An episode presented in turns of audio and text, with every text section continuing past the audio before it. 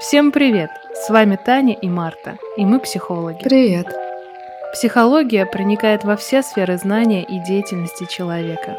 И наоборот, вбирает в себя все многообразие известных нам теорий и практик. И мы приглашаем вас вместе исследовать этот мир. В нашем подкасте «Сказки разума». Обсуждать что-то с точки зрения психоанализа значит оставить всех в недоумении и ничего не понять самим. Такие у меня представления. Это нормально, потому что мы находимся в пространстве неосознаваемых влечений и просто здесь быть не должно. Но мы попытаемся. Мы попытаемся посмотреть на мужское глазами классического психоанализа, Поэтому наш сегодняшний гость Петропавловский Алексей Викторович, психоаналитик, член Парижского психоаналитического общества, Международной психоаналитической ассоциации, доцент кафедры прикладного психоанализа Московского института психоанализа. Доброе утро, Алексей Викторович. Доброе утро. Я сейчас э, представила человека, которого заинтересовал выпуск, но он вообще не разбирается в теме. Давайте кратко объясним, что такое психоанализ. Да, доброе утро, Марта, доброе утро, Татьяна. Еще раз я благодарю вас за то, что меня пригласили сегодня выступить в вашем подкасте. И э, говоря о психоанализе, мы прежде всего будем говорить с вами о некой вселенной, которая находится внутри нас, и это вселенная, которая не поддается свету разума ни в коем случае она находится под влиянием темной стороны нашей личности, там, где у нас, ну, даже не личности нашей, такой закрытой части от сознания, там, где происходят процессы а, инстинктивные, процессы э, влечений, ничем не связанные. То есть бессознательное – это там, где нет «я», там, где нет сознания. Да? То есть это такой космос внутри нас. Тогда давайте поговорим о том, кто такой мужчина с точки зрения классического психоанализа. Угу. Видите, вопрос о мужчине, он в психоанализе, э, к счастью либо к сожалению, он никогда не поднимался. Да, то есть, mm если мы обратимся к работам Фрейда, то там вопрос ставился прежде всего очень э, конкретно. Он ставился о мужском и о женском. Да, то есть, если, соответственно, женское это терра инкогнито, и сейчас очень многие работы посвящены, допустим, там, женской сексуальности, э, психоанализ менструации и так далее. То есть то вот таких работ сказать, что вот кто-то занимался э, со времен Фрейда мужчинами, сам Фрейд интересовался мужчинами, к сожалению, я сказать не могу. Да? То есть там было такое серьезное разделение на мужское и женское. А, и потом я хочу сразу оговориться, и себя поправить, что мужчина в психоанализе – это всегда объект перверсии. То есть пациент психоанализа – это, соответственно, э, человек, который испытывает какие-то определенные сложности а, психического, mm-hmm. сексуального характера и так далее. Да? И вот все знаменитые случаи Фрейда, которые были описаны Фрейдом, это прежде всего система какой-то патологии, патологии развития, патологии характера, патологии личности и так далее. Да? То, есть, то есть, говоря условно, мужское – это всегда что-то патологичное. Если женщина или женское в психоанализе – а, оно очень романтизируется, поскольку женщины а, учат Фрейда а, и помогают ему открыть психоанализ, обучают его, как надо себя вести, ставят границы, говорят, не трогайте, молчите, слушайте. И Фрейд, повинуясь, соответственно, желанию женщины, начинает вводить так называемый кадр психоаналитический. То мужчина чаще всего приходит в психоанализ с какими-то расстройствами, да, с какими-то проблемами, он постоянно находится в таком угнетенном состоянии, и чаще всего выглядит э, вот именно мужское, да, не, не мужчина, а мужское, которое он несет, а, как что-то такое извращенное, фетишистское, сложное, да, такое вот изломанное. Ну и благодаря мужчине тоже, да, действительно делаются открытия а, пациентам-мужчинам обсессивный невроз открывается, пограничное состояние и так далее. Именно с психоаналитической точки зрения, не с, психи... не с психиатрической. Mm-hmm. Я бы вот так вот э, об этом мог бы сказать. Угу. Я думаю, важно обратиться к контексту эпохи, что мы уже и начали делать, в нашем случае к викторианской. Что в представлениях Фрейда о мужском характерно для его времени, а что он привносит? А, видите, а, тут э, очень интересно, потому что мы тут с вами, сталкиваясь вообще с а, имперским таким типом сознания, мы очень четко должны с вами понимать, что в принципе, в принципе, ценность мужчины, в отличие от женщины, да, то есть вот во все буквально эпохи исторического развития человечества, она была очень сомнительной. Потому что мужчина, mm-hmm. он выступал больше как воин. Да, мужчина больше выступал как экспант да, то есть как такая движущая сила, колонизатор и так далее. Тогда как женщина представляла, безусловно, ценность. И перенос на женщину, а, он всегда, хотим мы этого или не хотим, и сейчас он остается достаточно более а, сильный, нежели на мужчину. Да, то есть, ну, во-первых, потому что первичная фигура, безусловно, а, это была наша мать, все мы родом из детства, поэтому как бы женщина более сильно инвестируется, нежели мужчина. А во времена Фрейда, видите, происходит интересное, вот совершенно такое, вот, мне кажется, открытие, которое он, а, прежде всего, как нейрофизиолог, как, а, ну, можно сказать, по сути дела, где-то э, психолог, да, то есть он открыл, он вообще открыл разницу полов – да, то есть вот изначально эта разница полов, она как бы, ну, все понимали, что есть разница полов, есть пол женский, есть пол мужской, но о том, что присутствует детская сексуальность и тот ранний возраст, который, соответственно, отделяет мальчиков от девочек, да, то есть Фрейд, вот он был пионером в этом отношении и очень сильно за это поплатился, безусловно а, за свои такие вот э, смелые идеи, смелые мысли. И, конечно, это было совершенно новое слово в эпоху, когда а, вы помните, что мужчина чаще всего рисовался как такое животное, которое хочет постоянно как бы себя удовлетворить. Женщина, она не может испытывать оргазм, она не может получать удовольствие, она должна только подчиняться мужу, а мужчина в такой доминации э, вечно неудовлетворенный бегает и ищет, соответственно, как удовлетворить свою похоть да, потому что основная функция женщины а, это рожать детей и продолжать род, считали викторианскую эпоху. То есть, ну, вообще совершенно прикладной смысл обоих полов. Одному надо было бесконечно воевать, другой надо было бесконечно, соответственно, хранить дом. Никто не мог испытывать никаких сексуальных влечений. У мужчины это были такие импульсы, которые толкали его на завоевание, толкали его, соответственно, на поиск э, связей. А, чаще всего достаточно, как вы понимаете, свободных связей, да, то есть они осуждались, безусловно, обществом, но, тем не менее, как бы принимались, что сделаешь, мужчина, соответственно. Как бы ребенок, который хочет постоянно играть. И Фрейд, он, конечно, ударил очень сильно по этой системе, опять же, с той, с той точки зрения, что он внес такую ясность какую-то в отношении того, что все, соответственно, родом из детства, безусловно, а у всех, безусловно, присутствует а, сексуальное влечение самого рождения, что было просто открытием для всего цивилизованного мира. И мальчики и девочки, соответственно, имеют такую же, соответственно, сексуальную жизнь, как и взрослые. Да, то есть вот а, это Фрейду не простили до сих пор. Потому что, к сожалению, что тогда, что сейчас в современном мире мы сталкиваемся с очень поверхностным пониманием психоанализа. Тут э, возникает вопрос, что человек, может быть, он даже не до конца понимает психоаналитическую теорию, но обязательно скажет, что сигара – это пенис, да, там, соответственно, замочная скважина – это вагина и так далее, да, то есть, используя такой поверхностный совершенно материал из э, новых лекций по введению в психоанализ, которые были прочитаны для американской неподготовленной аудитории, вот, и Фрейд там, конечно, старался все, все, все абсолютно углы смягчить. А, и в этом отношении, конечно, фигура Фрейда, она вот является такой вот какой-то нарицательной сразу. Психоанализ – это равно секс. Нет, это психоанализ – это равно влечение. И прежде всего он а, сказал, что есть влечение мужчин и что есть влечение женщин. Да, есть процесс, который происходит у мужчин, есть процесс, который происходит у женщин.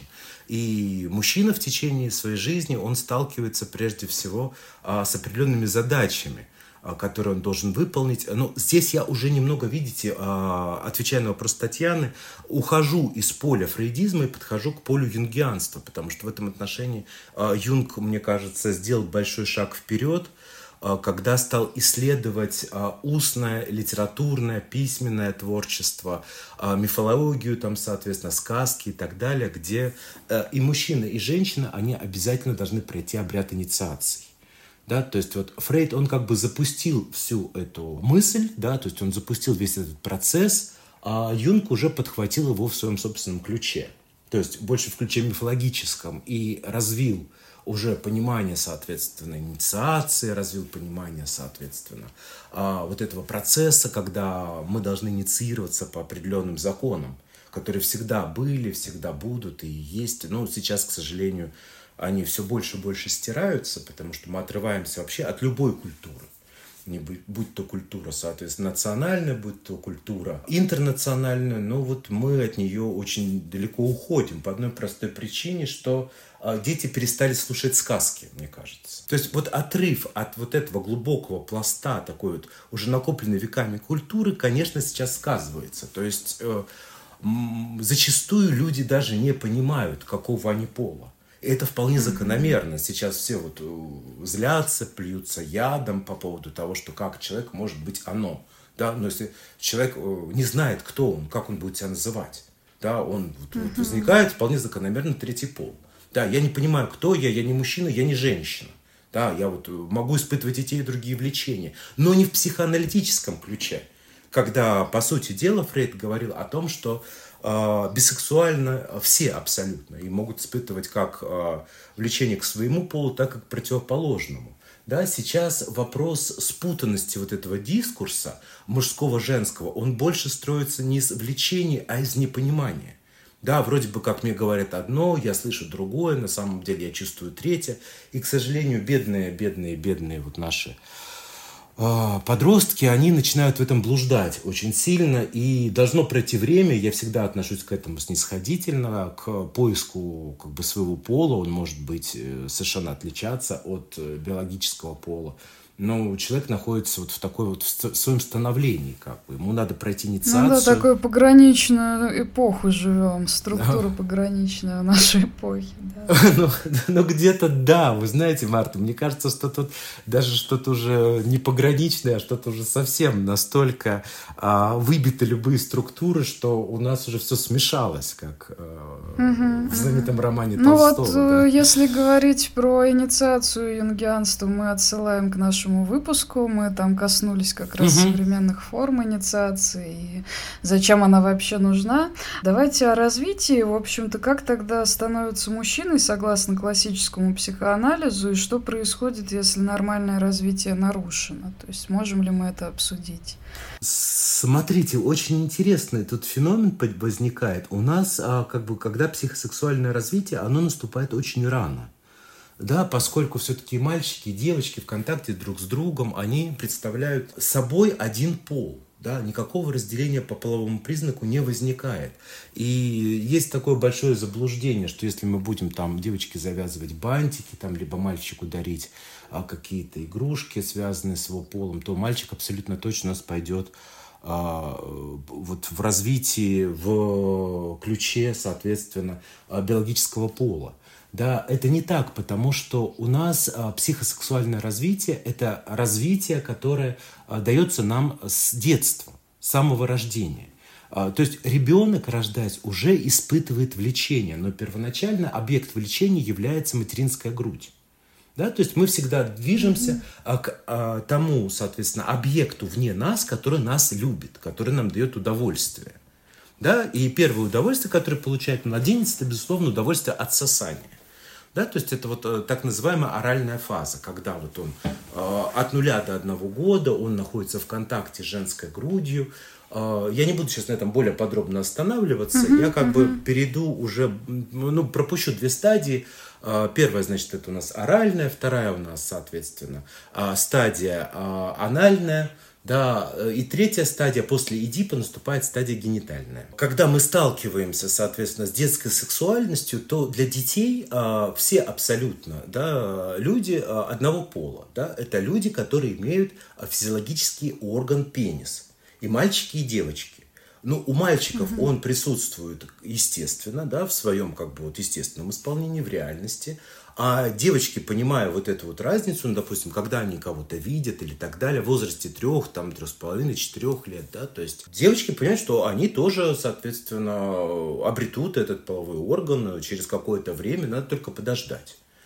А, и очень много вот этих вот детских э, таких вот фантазмов по поводу крыльев, а, по поводу, соответственно, что должны вырасти обязательно крылья. То есть вот это ожидание а, вот этого вот некого пениса, да, то есть у девочки происходит тоже. Потому что, ну, нету разницы, нету э, вот такой вот э, как бы дифференциации пополам еще. И дети не понимают, как так вот у одного есть, у другого э, нету. То есть такого не может быть в детском сознании. И начинается вот это вот достаточно длительное ожидание в этом отношении. Тут, конечно, я могу сказать, что очень жалко на самом деле. То, что не до конца даже вот и психоаналитики, и психологи, современный мир изучают, исследуют психологию женщины. Потому что в отличие от мужчины, э, который будет строиться э, психология которого будет строиться вокруг всегда вот этого вот невротического страха потери пениса – да, то есть он есть, его могут отнять, но вот как в случае маленького Ганса, мы о нем, я думаю, немного позже поговорим, да, а, то женщина, она проходит очень долгий процесс формирования, разочарования, потери. И представьте себе, то есть а, как, как вы помните, возможно, не помните, но я скажу для слушателей, да, то есть, безусловно, переход э, в такую фазу детской сексуальности, он всегда проходит через Эдипов комплекс. В чем он заключается? В том, что дети испытывают влечение к родителям противоположного пола. То есть мальчики, они mm-hmm. ухаживают за мамами, девочки ухаживают за папами, и в какой-то момент времени ребенку надо переключиться, соответственно, от э, фигуры отца, отказаться девочке надо, и начать инвестировать в фигуру мамы. Да, то есть как бы идентифицироваться с ней, чтобы потом обнаружить отца уже в другом человеке, там выйти замуж, родить детей и так далее, да, условно так скажем.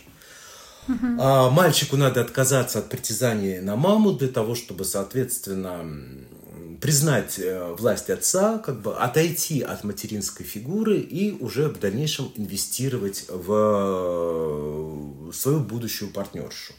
И в чем, как я вижу, здесь происходит очень большой слом, очень большой такой травматический опыт, который переживает, соответственно, девочка.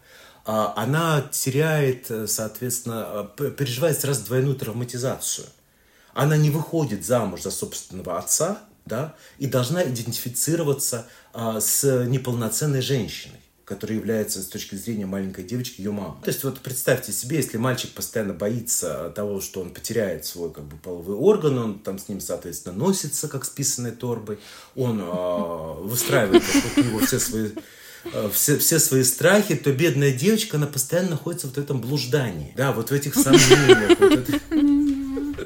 Но я, я рад, что я вас повеселил. Вот в этих сомнениях, вот в этих переживаниях, понимаете, и, и так далее.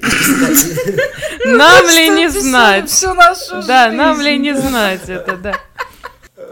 Да, вот и в, в, в этом отношении, конечно, а, мы должны больше ценить и беречь женскую психологию, да, и изучать ее, потому что, ну, Шафер постоянно, это мой супервизор Жаклин Шафер, она говорит, что женское – это терра инкогнита, да, неоткрытая земля, о которой говорил Фрейд, и как мужчина становится мужчиной, тут, в принципе, это а, с точки зрения Шафер понятно, да, у него уже есть этот объект, в виде полового органа, соответственно, который, э, оберегая который, он, соответственно, его несет как свою как бы часть, такую замечательную, которую он может подарить женщине.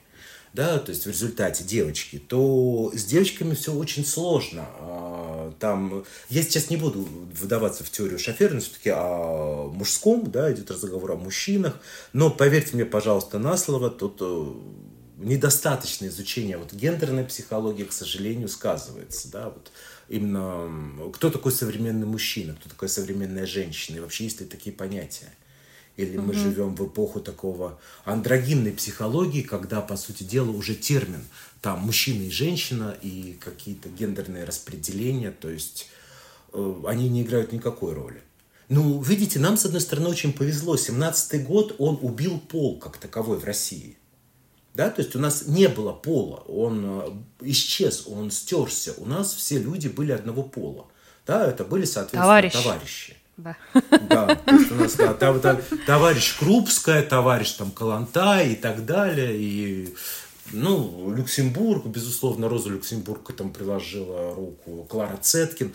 Шикарные работы, я слушателям рекомендую просто получить истинное удовольствие. Опять же, не политически, не социально-политически, а то, что касается сексуальной революции, полового развития и так далее. Они же очень много над этим работали. Да, то есть mm-hmm. такие первые прогрессивные феминистки. И если почитать, то, по сути дела, даже многие идеи, которые они ставят там в одиннадцатом, в десятом году, то есть они до сих пор даже и не осмысленны, хотя вот мы возвращаемся опять к классическим понятиям пола, попытки там понять, кто, где, как функционирует uh-huh. и так далее, да, uh-huh. то есть вот, а, вот, вот так бы я ответил на самом деле, то есть вот такая классическая разница полов, она а, по Фрейду наступает очень рано. И мальчик себя начинает осознавать мальчиком при обнаружении своего полового органа. И дальше, соответственно, все его неврозы в дальнейшем прямо или косвенно будут строиться вокруг, ну, если хотите, я терпеть не могу это фалсоцентризма, да, вот это слово, но где-то вот около фалсоцентризма, угу. да, такого то девушка немного по-другому будет развиваться. Угу, угу. Ну, угу. немножко фалосоцентризма все-таки добавим. А, что все-таки... Да, да, давайте. Что все-таки такое зависть к пенису? А, на житейском уровне ее связывают с социальным положением женщин, то есть женщина завидует не буквально половому органу, а каким-то профитом, который дает э, принадлежность к мужскому полу. Что на самом деле это такое? О чем это? Видите, Татьяна, тут интересный вопрос, потому что а, для ребенка вообще вот э, на самом деле очень большой шок. Как у одного что-то есть, а у другого нету. Да, и причем вот это как бы невозможно, там, допустим, приобрести, это невозможно купить, э, вот где-то найти, как-то это вот получить. То есть, ну, такого не может быть, да. То есть представьте себе, что вот э, вроде бы мы а, абсолютно одинаковые, дети, они ничем не отличаются друг от друга. Но бах-трах, вот в какой-то момент времени вы оказываетесь в ситуации, где обнаруживаете, что не все так просто, да. Вот вроде бы вы а, абсолютно похожи, да, там вам говорят, вот вы мальчик, вы девочка. Ну вот вообще совершенно пустой звук на самом деле для ребенка. Ну, вот, мальчик, девочка, какая разница для него, да? А, и так далее, да? То есть возникает тут вопрос а, как бы а, шокирования. Я бы вот в отношении как бы зависти очень э, такой вот вопрос, его очень любят цитировать современные там психологи, современные социологи, исследователи. Вы знаете, как-то вот я смотрел передачу давным-давно «Вокруг света». А, тогда ее вел Юрий Сенкевич, и он тогда показывал какое-то племя, по-моему, то ли африканское, то ли гаитянское. Они с Кусто там а, где-то плавали по каким-то вот этим странам. А, и там очень интересно, там показывали женщин, которые являются вождями племен. И они совершенно спокойно решили вот этот вопрос отсутствия каких-либо атрибутов. То есть у них есть специальные такие вот какие-то накладки, специальные принадлежности, которые тут же их делают, соответственно, фаллические. Да? То есть вот у африканцев, а у них намного, они намного умнее нас. А им достаточно, соответственно, вот э, что-то привязать к себе к поясу, там, ну, там в разных исполнениях, то есть и все, она целиком полностью удовлетворяется, то есть она становится... Но при вож... этом в части племен вот менструацию же э, имитируют как раз угу. в инициатических каких-то обрядах, то есть это в том числе, в том, в том игра числе. двух начал, видимо, да. Да, очень интересно, видите, опять же, к сожалению, в годы советской власти э, был уничтожен русский север, был уничтожен не только русский север, и, по сути дела, а, дальневосточные вот эти регионы, Чукотка и так далее, где была огромная шаманистическая культура. И там вообще вам пол назначался не по рождению, а по поводу того, а, кем хотят видеть вас духи.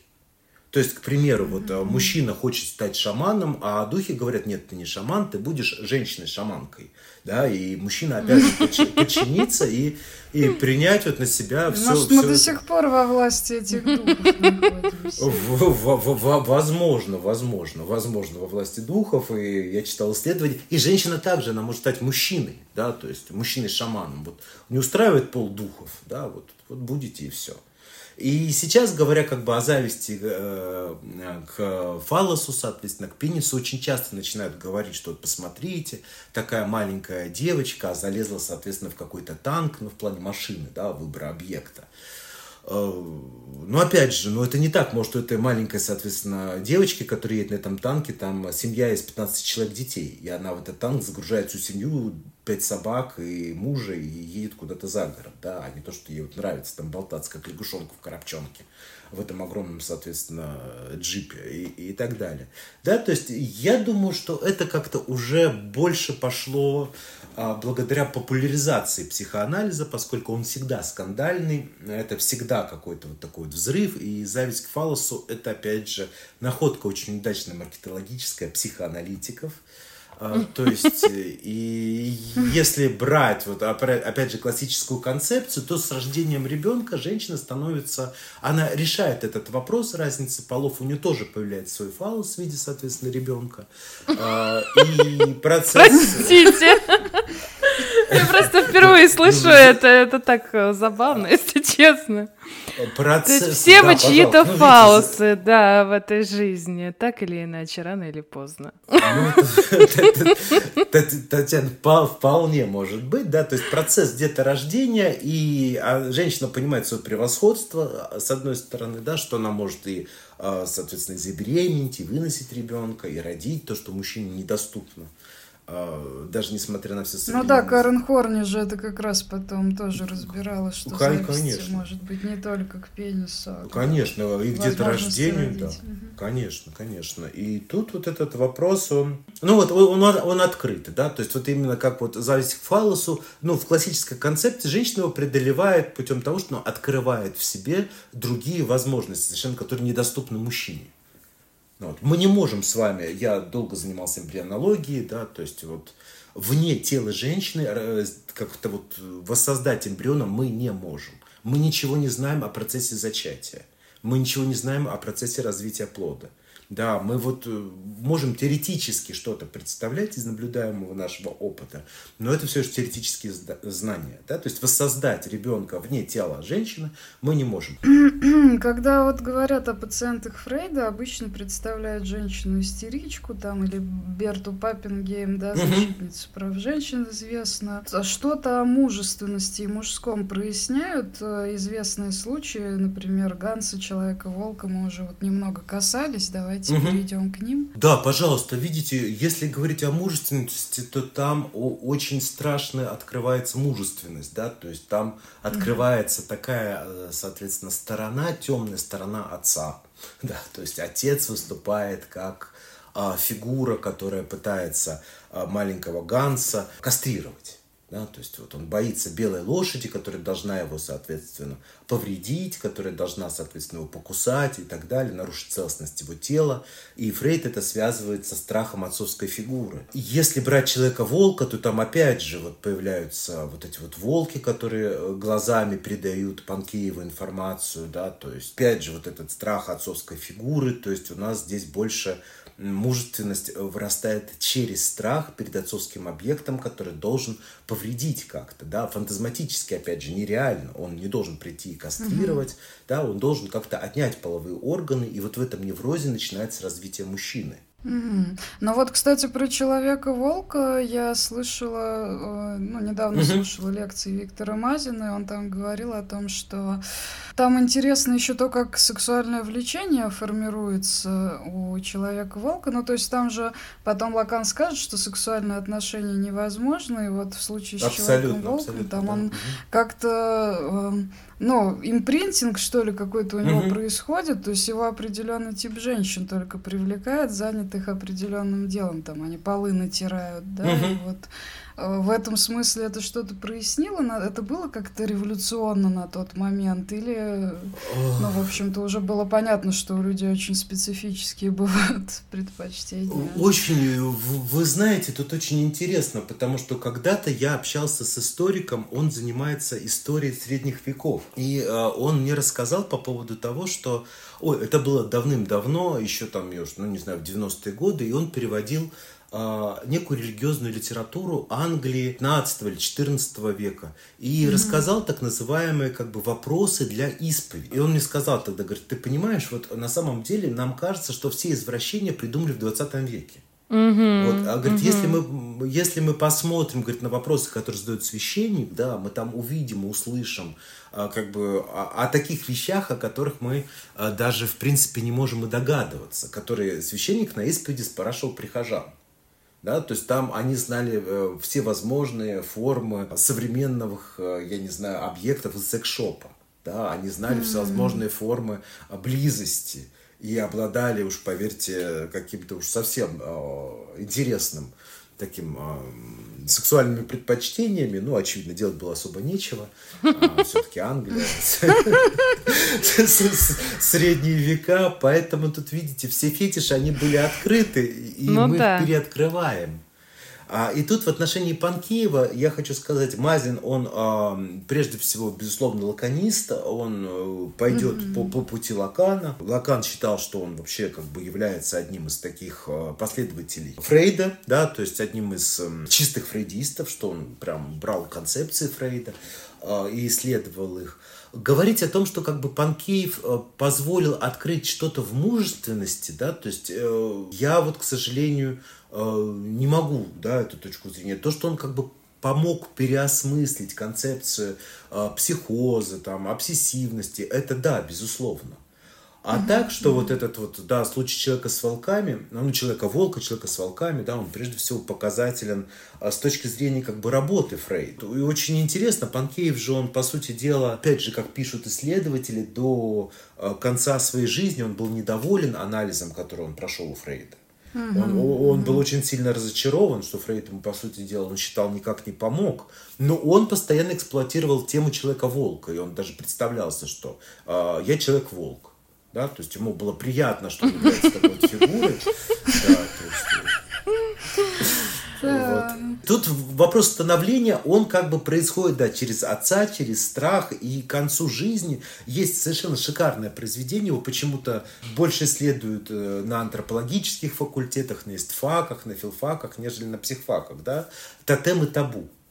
А, когда угу. вот есть вот это первичное, первичное противостояние а, как бы патриарха рода и детей – да, когда вот в результате, соответственно, происходит бунт детей против э, отца, отцеубийства и так далее, и так далее, и так далее. То, что, по сути дела, очень хорошо э, изобразил в Карамазовской семье Достоевский. Мы поговорим про такие проблемные темы у мужчин. Темы проблемного поведения, угу. агрессия, промискуитет. Man moment такой у нас. Угу.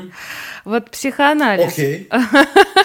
психоанализ проблематизирует это поведение или нет? И почему? А, да, почему нет? Да, вы знаете, тема вообще как бы вот агрессии, тема, соответственно, эмоций, тема нападения, тема поиска объекта, соответственно, либо аутоагрессия, она всегда занимает психоанализ. Угу. Потому что а, агрессивные, деструктивные влечения, э, влечения, которые направлены, по сути дела, на разрушение объекта, на насилие, э, над другим объектом, будь то женский объект, детский объект и так далее. То есть он э, является актуальным да, для современного мира и причина номер один. Когда из области фантазии, вот, допустим, агрессия начинает выплескиваться во внешний мир в виде там, тех же самых конфликтов военных, либо в виде там, а, как э, насилия, там, семейного насилия. Но психоанализ э, делает э, такое как бы вот очень важное замечание по этому поводу, что мы должны всегда понимать как бы взаимность этих влечений. Да, то есть э, мы ищем друг другу по принципу наших неврозов. И чаще всего, чем глубже неврозы, а, тем, соответственно, крепче наш союз. Вот. Поэтому, видите, конечно, чем ближе мы подходим к неврозам, тем лучше. Но, видите, вопрос вот этой вот адекватности, неадекватности и вот этого постоянного давления, которое так или иначе общество пытается влить в нас, как а, в членов, да, это очень большая проблема.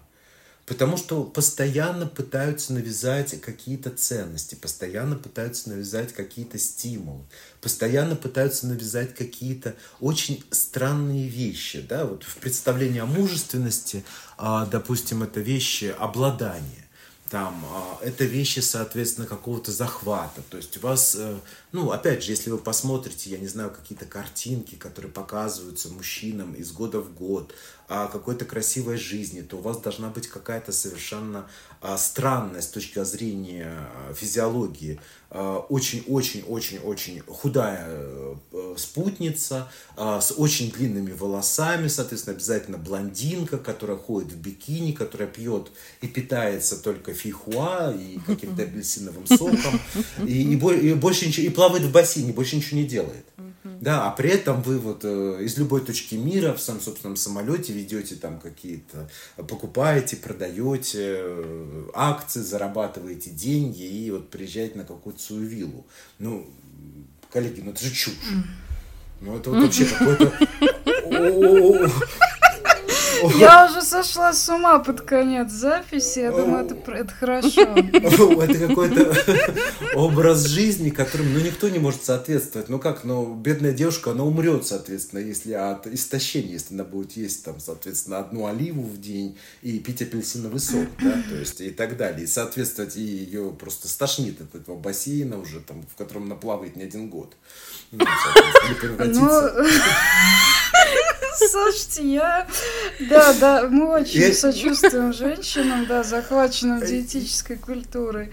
Но и, я думаю... И это все так... порождает да. очень сильную агрессию, понимаете? То есть недоступность этого образа жизни, да, вот недоступность, когда вот это давление социального какого-то благополучия, которое должно произойти в жизни, то есть почему-то мужчинам не говорят, что очень важно найти себя.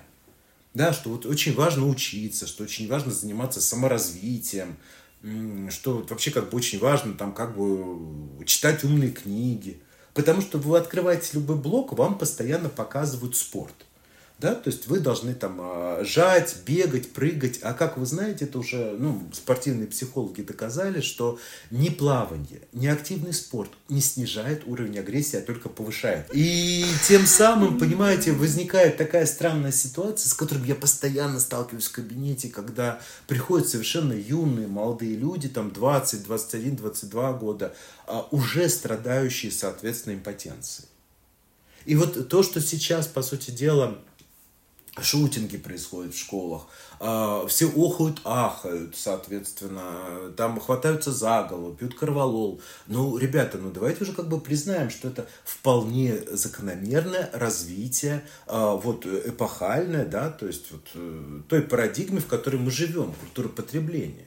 То есть люди уже не считают себя возможным вот, сдерживаться в каких-то проявлениях своих эмоций. И э, если мы будем закрывать глаза на школьное насилие, которое происходит как над мальчиками, так и над девочками, со стороны, прежде всего, учителей, педагогов. И, и над учителями собой, тоже.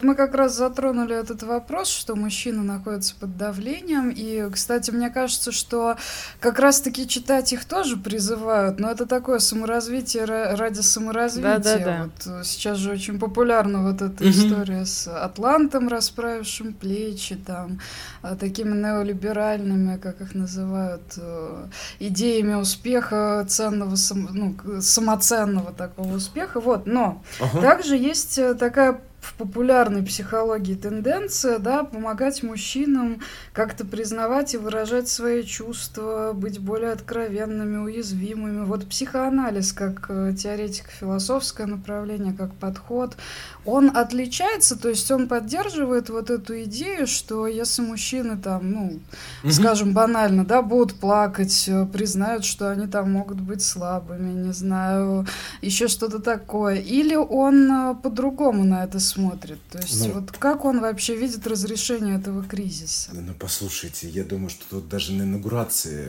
президент нашей страны плакал, поэтому о чем говорить если вы вспомните. Потом он сказал, что ветер был, там фонарь в глаз светил. Ну, не суть, да. А, это в крайнем случае можно вырезать. То есть, смотрите, психоанализ прежде всего, он направлен на то, чтобы мы могли а, не то, что вот выражать свои чувства, а чтобы мы могли понимать себя. Да, mm-hmm. то есть вот не превращать, и очень важно вот, вот этот момент, эм, как мне кажется, а, когда-то, когда-то давным-давно нам учитель истории рассказывал про американские ток-шоу. Вот, это было что-то такое. Вот он тогда вернулся из эм, из кап-командировки, как их называли в странах капиталистического мира. И он сказал, вот, боже мой, вы не представляете, насколько люди честны, насколько они откровенны. Вот они могут в прямом эфире говорить о проблемах, они могут в прямом эфире, там, допустим, а, попросить прощения. То есть вот нам до этого очень далеко. Да, ну это вот вообще что-то с чем-то было непонятно для нас. И э, вопрос в том, что вот, к сожалению, психология, она не помогает, а как бы больше превращает все в ток-шоу. И mm-hmm. в этом отношении, да, если, соответственно, э, мужчина может адекватно понимать свои чувства и выражать их, а не бесконечно, соответственно, э, пытаться мимикрировать э, под какой-то стандарт, у нас же, э, понимаете, коллеги, у нас сейчас вопрос несоответствия стоит на первом месте. Э, люди хотят всегда занять какую-то позицию, как им кажется, успешную. То есть, если вы работаете, я не знаю, там, слесарем, никого не хочу обидеть, прошу прощения сразу слесарей, столяров и у других уважаемых профессий, да, то вы априори как бы становитесь как будто аутсайдером. Да, то есть, вот с точки зрения восприятия как бы мира. Но если вы рветесь куда-то в управление, если вы там находитесь в топ-менеджменте, а, то это как бы считается очень круто. И люди чаще всего подчиняют под вот эту вот какую-то рамку, рамочную структуру данной специальности все свои чувства, эмоции и достижения. Ну и в результате, естественно, mm-hmm. происходит какой-то определенный кризис. И тут, видите, вопрос, он вот заключается в том, что прежде всего как бы адекватное отношение к себе, к своему как бы призванию, к своим возможностям. А, которые ты изначально можешь, э, и на которые ты можешь рассчитывать. Не все мы одинаковые, не у всех у нас есть какие-то, допустим, там высокие потенциалы, высокий IQ, там еще что-то. Но каждый, соответственно, реализует себя в своей сфере, а, либо в, в той, в которой получается у него, либо в той, в которой он может хорошо там себя чувствовать может себя прекрасно реализовывать. И неважно, вы там управляете какой-то огромной компанией, либо вы, соответственно, занимаетесь, я не знаю, там, делаете собакам стрижки. Да, но суть заключается как бы в том, что э, нам постоянно пытаются как бы навязать какой-то кадр. И вот сегодняшняя, мне кажется, психология, она навязывает очередной кадр, там, давайте рыдайте, давайте пейте антидепрессанты, а, давайте, соответственно... Извиняйтесь, да. Извиняйтесь, да, да, да, соответственно, выпрыгиваете из штанов, да, то есть, соответственно, ну, и сделайте что-то э, сверх такое, что сделает вас опять несчастными еще больше несчастным, потому что попробовав вот так вот. а, разрыдаться на каком-то совещании, да, потом сослаться на антидепрессантах, а, что вы находитесь, ну, это как-то будет, наверное, все-таки травматично для, для вашего идеала себя, да, как мужчины. Mm-hmm. Вот. Я считаю, что здесь а, выход должен быть один, это как бы выход в адекватности. А мужчина, он всегда перегружен какими-то задачами и своей обесцененностью со стороны общества. Поймите, пожалуйста, мужчину могут оценить только, по сути дела, да, только два человека, которые в него верят. Это, ну, соответственно, это другой человек, который с ним связывает свою жизнь, неважно какого он пола, в зависимости от предпочтений, да, мужчины. И, соответственно, его родители. Чаще всего его мать. То есть вот материнский образ и образ партнера – это всего лишь два человека в мире, ради которых все это строится. Да, то есть и вот и все на этом как бы устроено. Никакое государство, никакое общество, никакая компания, соответственно, не будет вас любить, соответственно, если вы не будете приносить пользу. Сейчас очень много, опять же, я общаюсь с моей бывшей студенткой, она сейчас живет в Сетле уже много лет, больше 10 лет, и работает психологом в Сетле. Когда-то она жила в Москве, училась в Москве. А, мне повезло вот быть с ней знакомым, быть ее преподавателем. И она рассказывает, говорит, вы представляете, вот э, вы живете, вы работаете, вы хорошо зарабатываете. Тут силиконовая долина, айтишник, Microsoft, да, то есть все вот создано, вот этот микрокосм. Но если вдруг у вас что-то случается со здоровьем, вы лишаетесь всего единомоментно.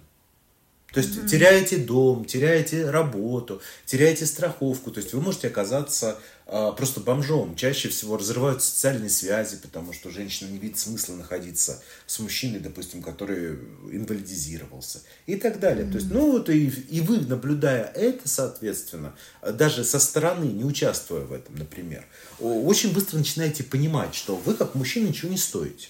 Да, вы стоите как специалист. Специалист IT, например что вот все, э, привозя как бы супругу за границу, вы обязаны ей обеспечить обязательно сидение дома с детьми, обязательно очень хорошую школу для детей, обязательно очень хороший дом, потому что, ну, так принято. Здесь вот по условиям этой игры. И человек, погрязая в этих кредитах, он, по сути дела, теряет себя. И вырваться из этой системы как бы очень сложно. И если она в какой-то момент, она должна взорваться, потому что человек не может, он не робот.